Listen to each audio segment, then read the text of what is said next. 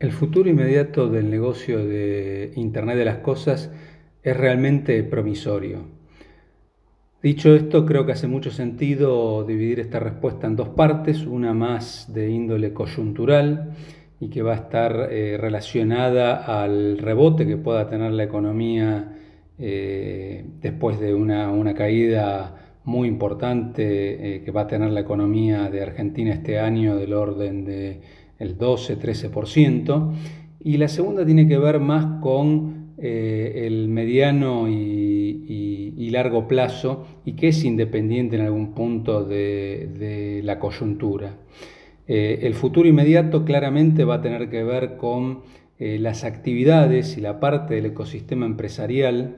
que en Argentina ayude a la, a la recuperación económica y que sean los mayores generadores de eh, empleos. Industria como la construcción, que es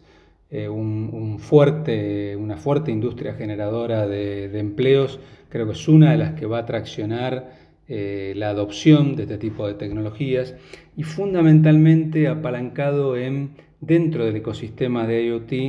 en tecnologías relacionadas a la telemedición, a la telemetría,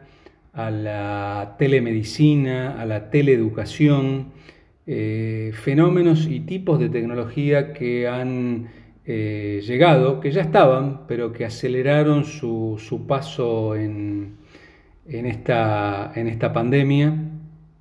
y que están para quedarse